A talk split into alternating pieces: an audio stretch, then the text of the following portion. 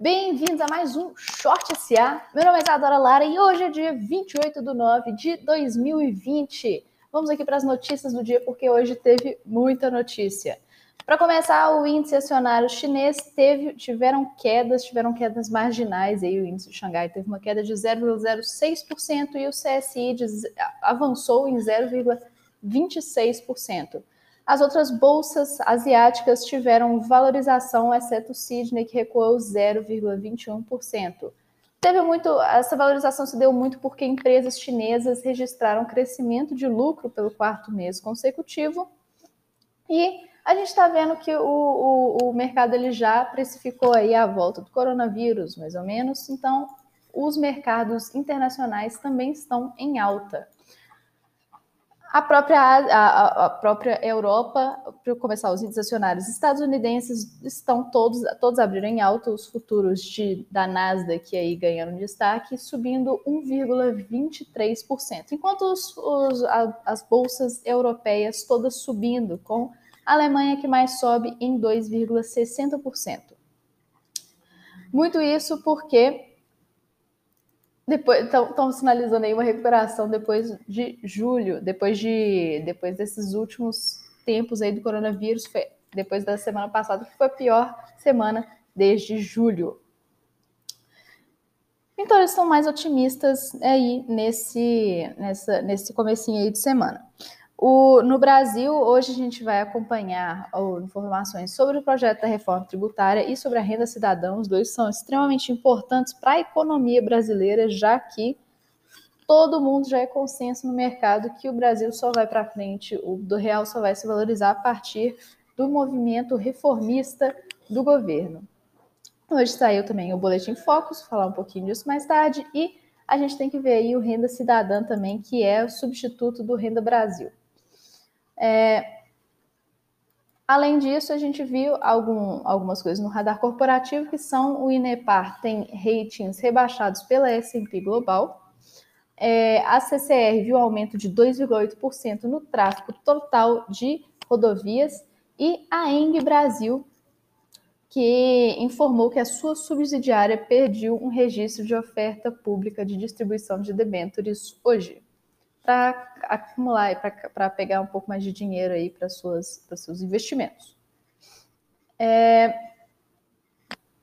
Uma coisinha aqui antes também da gente ir para as notícias, duas notícias mais importantes do dia é o ex-secretário da Receita Federal dizendo que os problemas tributários do sistema tributário não são exclusivamente brasileiros.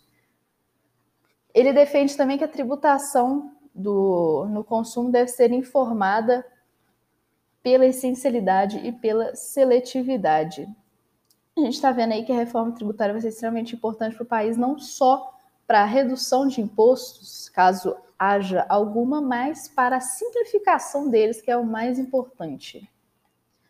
E aí a gente vem aqui para notícias importantes do mercado, primeiro com o boletim da Focus, que elevou a projeção do PIB de é, elevou a projeção do IPCA acima de 2% em 2020. Então, o IPCA eles têm, ele está com uma, uma expectativa de que ele avance em 2,05%. Lembrando que esse ano a Selic está em 2%. Então, com o IPCA em 2,05% só esse ano, significa que a Selic está, de fato, muito, muito baixa e com ganhos reais negativos.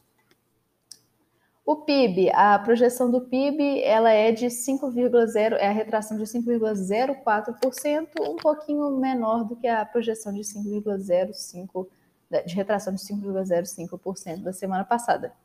Então, o Banco Central, o, o Copom, aliás, ele está vendo, aliás, o Banco Central, ele está vendo uma melhora na nossa situação econômica, já que com a maior inflação provavelmente existe uma possibilidade de ter um maior consumo. E a Selic, é, a expectativa é que a Selic fique em 2 em 2020, sem cortes adicionais, e é, em 2021 a expectativa é de 2,05%, em 2022 de 4,5%. Vamos ver aí como que vai, o que, que vai acontecer. O, o dólar, as projeções são de 5,25 no final do ano. Foi uma nova projeção aí no mercado. E informações importantíssimas sobre a, o internacional é o Trump indicando uma juíza super conservadora para a Suprema Corte depois da morte de Ruth Baden, Baden Ginsburg, que é uma juíza que foi uma juíza um pouco mais é, bem mais liberal. Né? O nome indicado para a Suprema Corte, para a Suprema Corte foi Amy Corney Barrett, de 48 anos.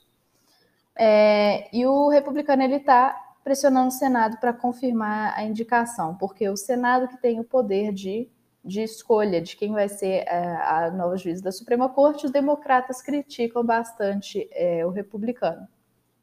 Já que a gente vai ver, né, quem a partir do momento que tem uma pessoa mais importante, uma pessoa de, de foco aí na Suprema Corte, o os republicanos ganham mais força. Então, os democratas é óbvio que eles estão criticando isso aí.